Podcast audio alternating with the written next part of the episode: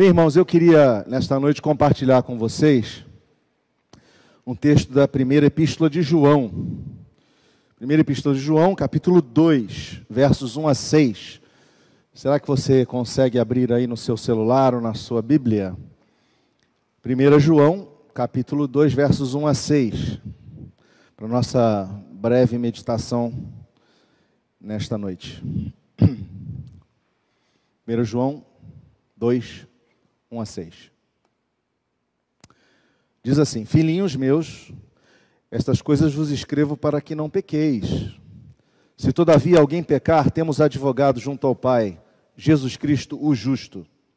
E ele é a propiciação pelos nossos pecados, e não somente pelos nossos próprios, mas ainda pelos do mundo inteiro. Ora, sabemos que o temos conhecido por isto, se guardamos os seus mandamentos.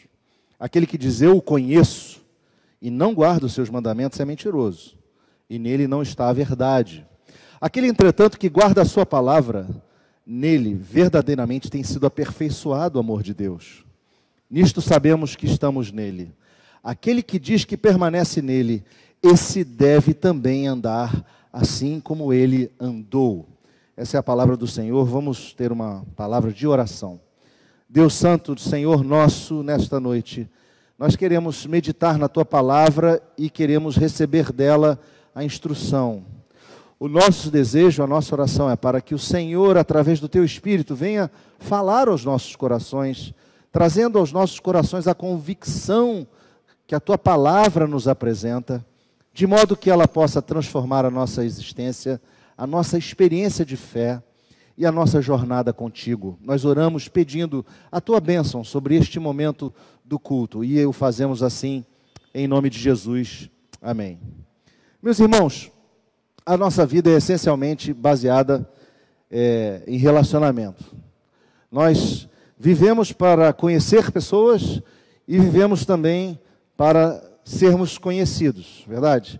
Nós começamos esse processo quando a gente nasce, né? A gente conhece os nossos genitores ou aquelas pessoas que nos criaram, e depois a gente vai conhecendo a nossa família maior, e depois a gente vai ampliando aos amigos, e assim a gente vai crescendo e se desenvolvendo, sempre conhecendo pessoas e sempre deixando pessoas nos conhecerem. Conhecer e ser conhecido é exatamente o padrão que se repete ao longo de todas as nossas relações humanas. E é importante é, a gente entender que a capacidade de alguém conhecer um outro se dá na medida que o outro também se deixa conhecer, né? E é curioso porque nesse processo nosso de conhecer pessoas, nós, é, nossa vida cruza a vida de pessoas que muitas vezes influenciam as nossas escolhas, influenciam as nossas buscas, às vezes buscas profissionais, sonhos pessoais, né, objetivos de vida. Muitas vezes a gente cruza com pessoas onde a gente fala assim: ah, eu queria espelhar a minha vida nesse exemplo, eu queria seguir esse tipo, esse estilo de vida. Né? Mas eu queria lembrar de uma história é, um tanto paradoxal sobre ser, conhecer e ser conhecido. Né? É uma história até razoavelmente triste. Né? Essa história de Vincent van Gogh. Tá? Vincent van Gogh, nós todos devemos lembrar, né? foi um dos grandes pintores é, do pós-impressionismo holandês foi um homem que viveu no século XIX. E ele teve, foi considerado uma pessoa muito importante no âmbito das artes, né, influenciando a arte moderna. E a, a capacidade que ele teve de produzir obras de arte aconteceu nos seus últimos dois anos de vida. Né? E ele, curiosamente, veio a se tornar alguém conhecido é, só depois que ele morreu. Ele morreu aos 37 anos, supostamente com um tiro no peito né, suicidando-se. Né? Isso ainda há várias controvérsias, mas Van Gogh foi considerado um louco e um fracassado na sua geração, quando ele viveu. Né? Curiosamente, Van Gogh era filho de um pastor, um pastor calvinista holandês, da Igreja Reformada da Holanda. E o seu relacionamento com seu pai era um tanto quanto é, complexo, né, difícil. E a sua mãe também era uma pessoa extremamente exigente. Né? E, vamos lá. E ele não conseguia, então. Vamos ver se melhor. Ele não conseguia ele não conseguia se encontrar naquilo que ele fazia. Né? Ele, ele vendeu arte, por exemplo, ele, ele se, se mudou para Londres para vender arte, e ele ficou extremamente deprimido com aquele processo. E aí ele voltou de Londres para Amsterdã, e aí, pasmem, ele quis entrar no seminário de Amsterdã para se tornar pastor, só que ele não passava nas provas, ele não conseguia passar em prova nenhuma. Aí ele decidiu ir ser missionário na Bélgica, entre aqueles que trabalhavam nas minas na Bélgica. E aí ele se decepcionou com esse trabalho também. E, e aí, é, é, o paradoxal é que ele veio a ser conhecido depois da sua morte, né? E na vida dele, aparentemente ele não havia encontrado-se consigo mesmo, ele não havia alcançado esse autoconhecimento. Você, se pesquisar um pouquinho e se buscar saber sobre a vida de Van Gogh, vai saber que ele escreveu mais de 600 cartas para um irmão chamado Theo, e nessas cartas ele se deixa conhecer. Mas o mais triste dessa história é pensar que essa pessoa que recebeu a fé cristã, lamentavelmente parece não ter experimentado e nem conhecido profundamente a Jesus Cristo, né? apesar de toda a sua história. Ele acabou numa situação horrível entregue ao álcool, é, com problemas mentais, problemas de transtorno de personalidade e até mesmo um quadro de esquizofrenia. E eu queria citar três frases de Van Gogh, porque elas colocam em pano de fundo a nossa reflexão dessa noite. Van Gogh disse assim: Coloquei o meu coração, preste atenção, coloquei meu coração e a minha alma no meu trabalho, mas perdi a minha mente no processo. Uma outra frase. Eu gostaria que eles simplesmente me aceitassem como eu sou. Uma outra frase. Pode existir um grande fogo em nossos corações e ainda assim ninguém nunca vir se aquecer nele. E aqueles que por nós passam veem apenas uma fumacinha saindo pela chaminé. Me, pra, me parece, irmãos, que o principal problema de Van Gogh foi ter uma vida sem verdadeiramente ter conhecido a Jesus Cristo. Irmãos, sem conhecer a Jesus Cristo, nós somos incapazes de nos conhecer a nós mesmos. E o ponto é que, essencialmente, ser cristão é conhecer a Cristo e se relacionar com Ele e segui-lo no nosso estilo de vida. Adotar o estilo de vida dele no nosso estilo de vida. Né? Sendo Jesus o centro da história, conhecê-lo é o evento mais importante das nossas vidas.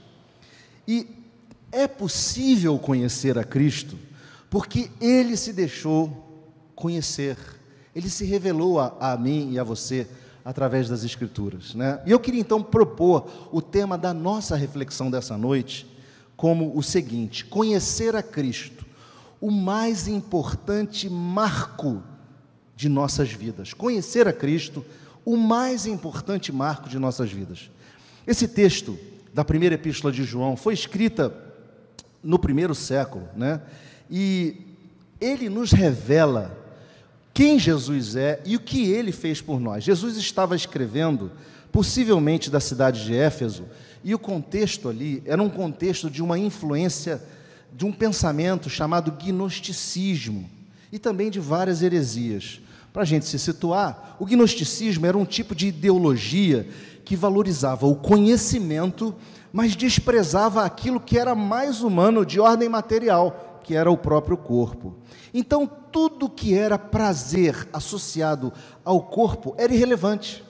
E era também vivido como se fosse um apetite carnal, sem nenhum freio, né? Como se nada fosse realmente pecado né? porque o que importa é o conhecimento que transcende. No primeiro verso deste trecho que lemos no capítulo 2, João diz assim: Filhinhos meus, estas coisas vos escrevo para que não pequeis. Se todavia alguém pecar, temos advogado junto ao Pai, Jesus Cristo o justo. Ele inicia o segundo capítulo exortando aqueles irmãos, lá daquela região da Ásia Menor, a terem uma vida de santidade e a exortação tinha um propósito: que vocês não pequem. João, ele nos ajuda aqui no autoconhecimento, porque ele parte de uma premissa de que todos nós somos pecadores. E ser pecador presume uma pré-condição, uma condição pré-existente, que é a queda. Nós todos rompemos nosso relacionamento com Deus em Adão e, portanto, fomos marcados pelo pecado. E não temos como nos livrar por completo dessa marca, a não ser que Deus intervenha na nossa vida, né? O pecado, ele afastou toda a humanidade de Deus e nós escolhemos as consequências dessa condição. Mas João nos diz que nós conhecemos um advogado. Nós temos alguém para nos defender dos nossos pecados diante do justo juiz. E este advogado é justo. Ele diz assim: Mas se todavia alguém pecar, tenha Cristo.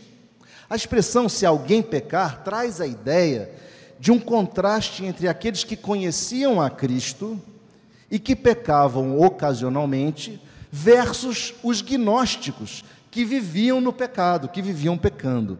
Mas afinal, quem é este Jesus advogado conhecido por nós, que João, é, a quem João se refere aqui?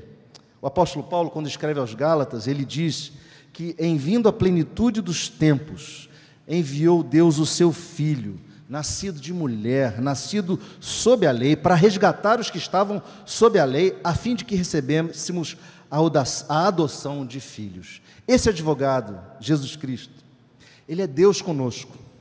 Jesus é Deus que veio habitar entre nós. O apóstolo João, no início dessa carta, ele nos diz que Cristo era o Verbo da vida, o Filho de Deus, aquele que se tornou visível e palpável.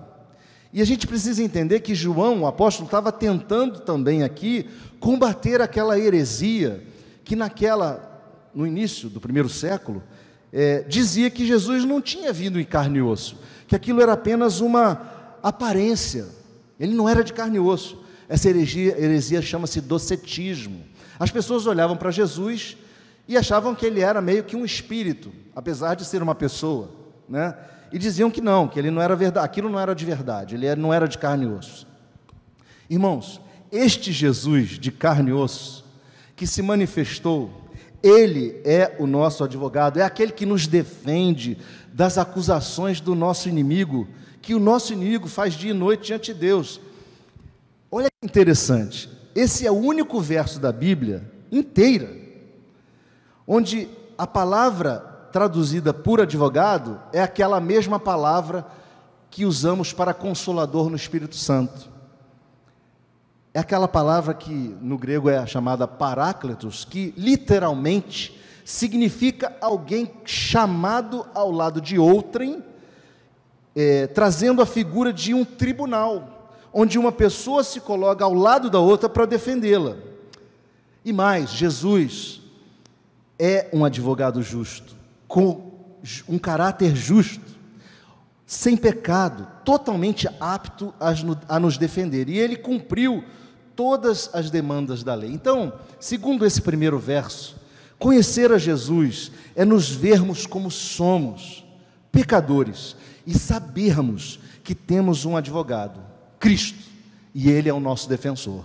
Mas o texto continua no verso 2, e, e João diz assim: E ele, é a propiciação pelos nossos pecados, e não somente pelos nossos próprios, mas ainda pelo do mundo, pelos do mundo inteiro.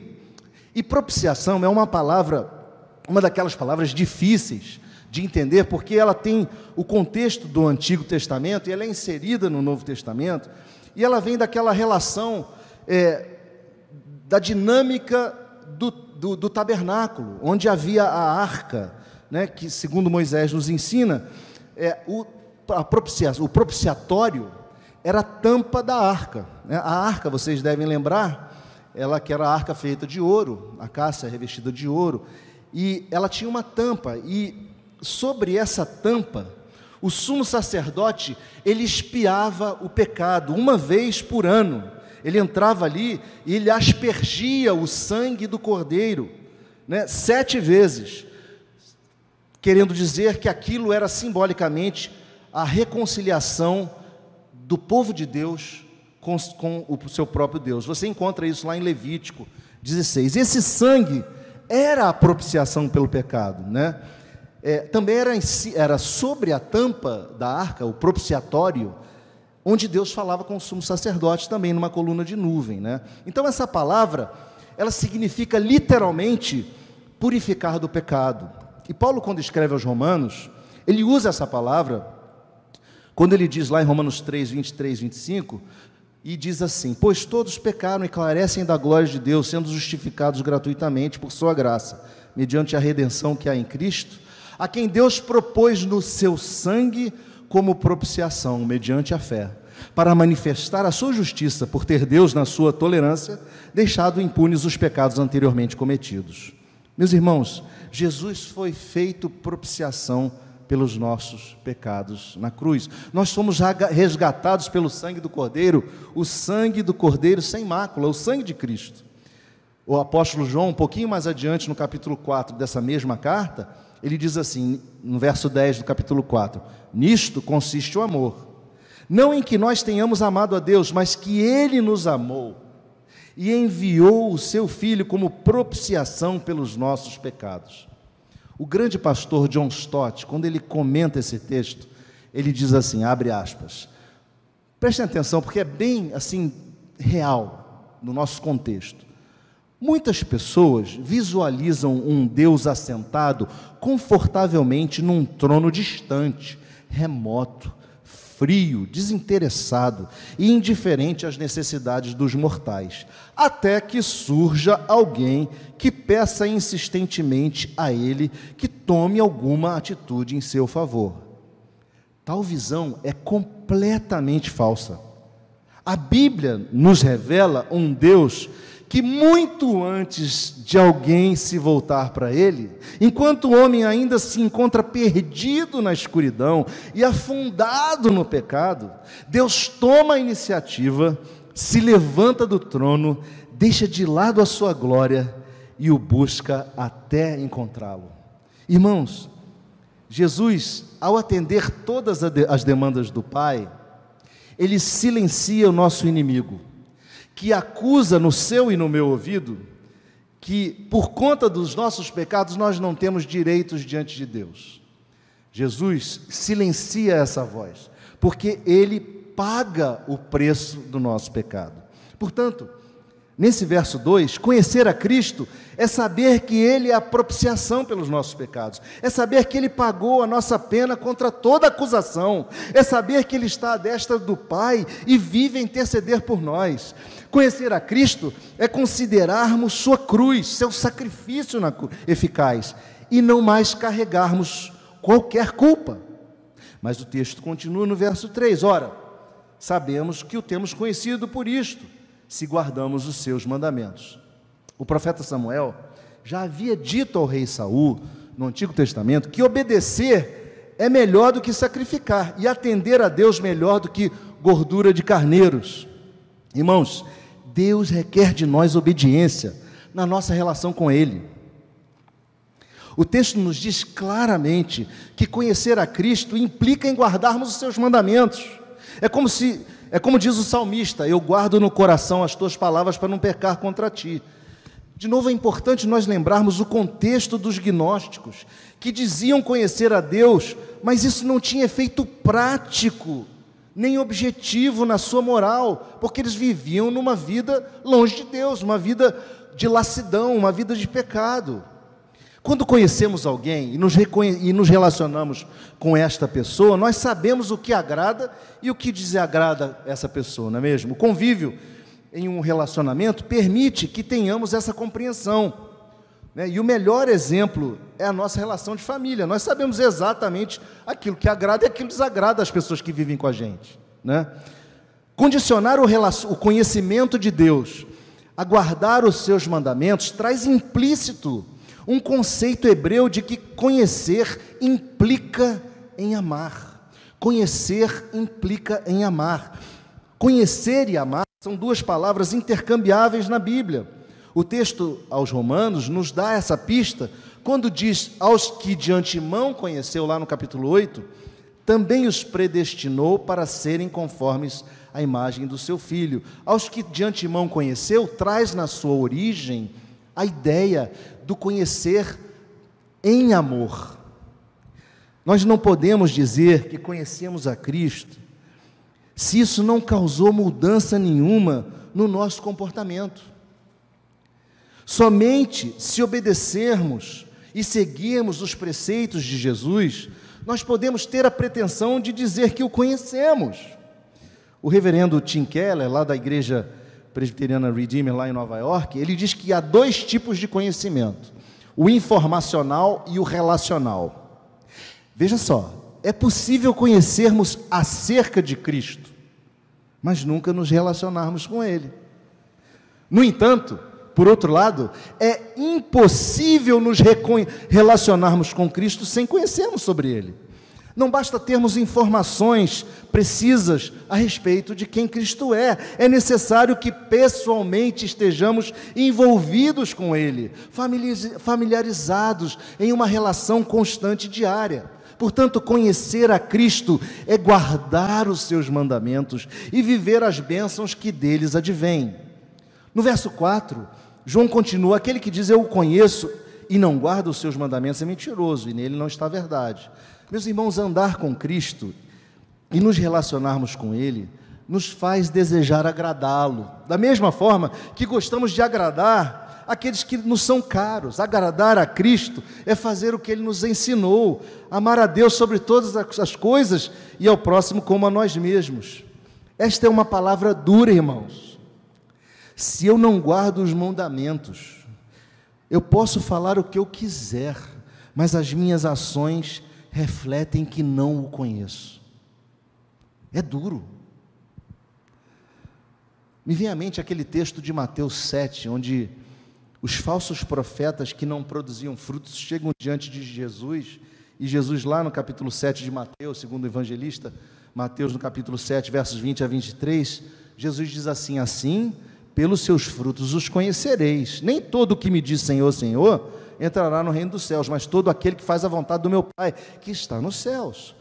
Muitos naquele dia hão de me dizer: Senhor, Senhor, porventura não temos nós profetizado em teu nome, e em teu nome não expelimos demônio, e em teu nome não fizemos muitos milagres? Então lhes direi explicitamente: Nunca vos conheci, apartai-vos de mim, os que praticais a iniquidade. Meus irmãos, conhecer a Jesus nos faz produzir frutos obediência aos mandamentos de Deus.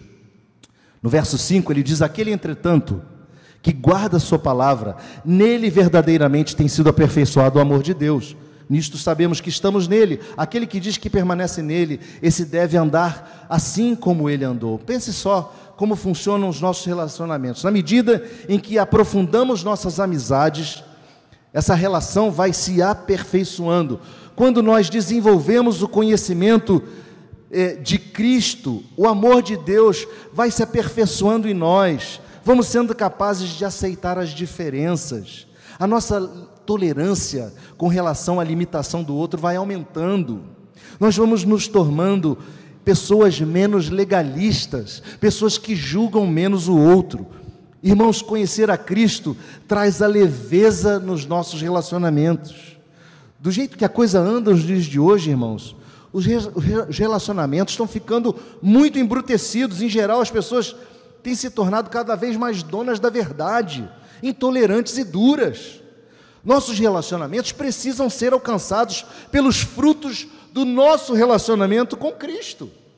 Na medida em que prosseguimos em nossa relação com Cristo, nossos relacionamentos interpessoais precisam de alguma forma refletir os frutos disso.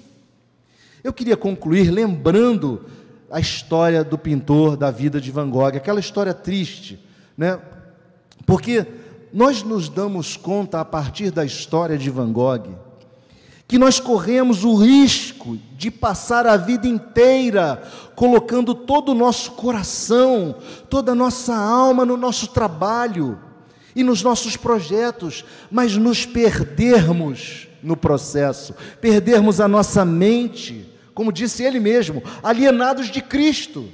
Corremos o risco, irmãos, de passar a vida entrando e saindo da igreja, sem nunca de fato conhecermos o Senhor da igreja, sem nunca experimentarmos as bênçãos desse relacionamento. Como disse Paulo no seu discurso em Atenas, porque nele nós nos vivemos, nos movemos e existimos. Jesus é o centro da vida, irmãos. Muitas pessoas querem conhecer a Cristo na complexidade dos bancos acadêmicos de teologia, tomam uma estrada de estudo, de capacitação, mas deixam seu relacionamento com Cristo no acostamento. Conhecer a Cristo é viver a simplicidade do Evangelho. A cruz nos mostra o quanto Ele nos amou e o quanto nós somos livres para viver. Conta-se uma história, e eu finalizo com ela, de uma viúva que, após a Segunda Guerra Mundial, passou muitos anos de necessidade, vivendo em um apartamento herdado dos seus pais. Depois da sua morte, depois que essa viúva morreu, e como ela não havia deixado herdeiros, o Estado foi tomar os pertences dessa família, ou retomar para si os pertences da família, e eles descobriram no apartamento um pequeno, que era um apartamento pequeno e simples, que havia ali um quarto entulhado de coisas. Ao revirarem os itens daquele apartamento, daquele quartinho que ficou trancado décadas e décadas, eles encontraram quadros valiosíssimos que nunca haviam sido vistos por ela, por simplesmente não considerar, examinar tudo o que havia naquele quarto. Essa senhora literalmente passou fome tendo no quarto ao lado o que poderia ter feito de sua vida um verdadeiro banquete. Às vezes, nós mantemos Cristo como hóspede num quartinho trancado da nossa existência, onde nós não queremos entrar. Nós passamos fome existencial, tendo o pão da vida ao nosso lado. Meus irmãos, estabeleçam como seu maior marco de vida conhecer a Cristo. E que nós possamos responder positivamente quando Jesus nos diz: buscar em primeiro lugar o seu reino e a sua justiça, e todas essas coisas vos serão acrescentadas. Vamos curvar a fronte e vamos ter uma palavra de oração. Deus, muito obrigado pela tua palavra, que é viva e eficaz e muda o nosso ser. Nós queremos te pedir que ela seja aplicada às nossas vidas, de modo que nós possamos, ó Deus, caminhar em novidade de vida, conhecendo ao Senhor em intimidade, dia a dia, nas nossas relações, nas nossas opções, nas nossas decisões, que o Senhor esteja presente, falando sempre conosco, dando-nos, ó Deus, da tua graça e da tua presença. Muito obrigado. Nós te louvamos assim. Em nome de Jesus. Amém.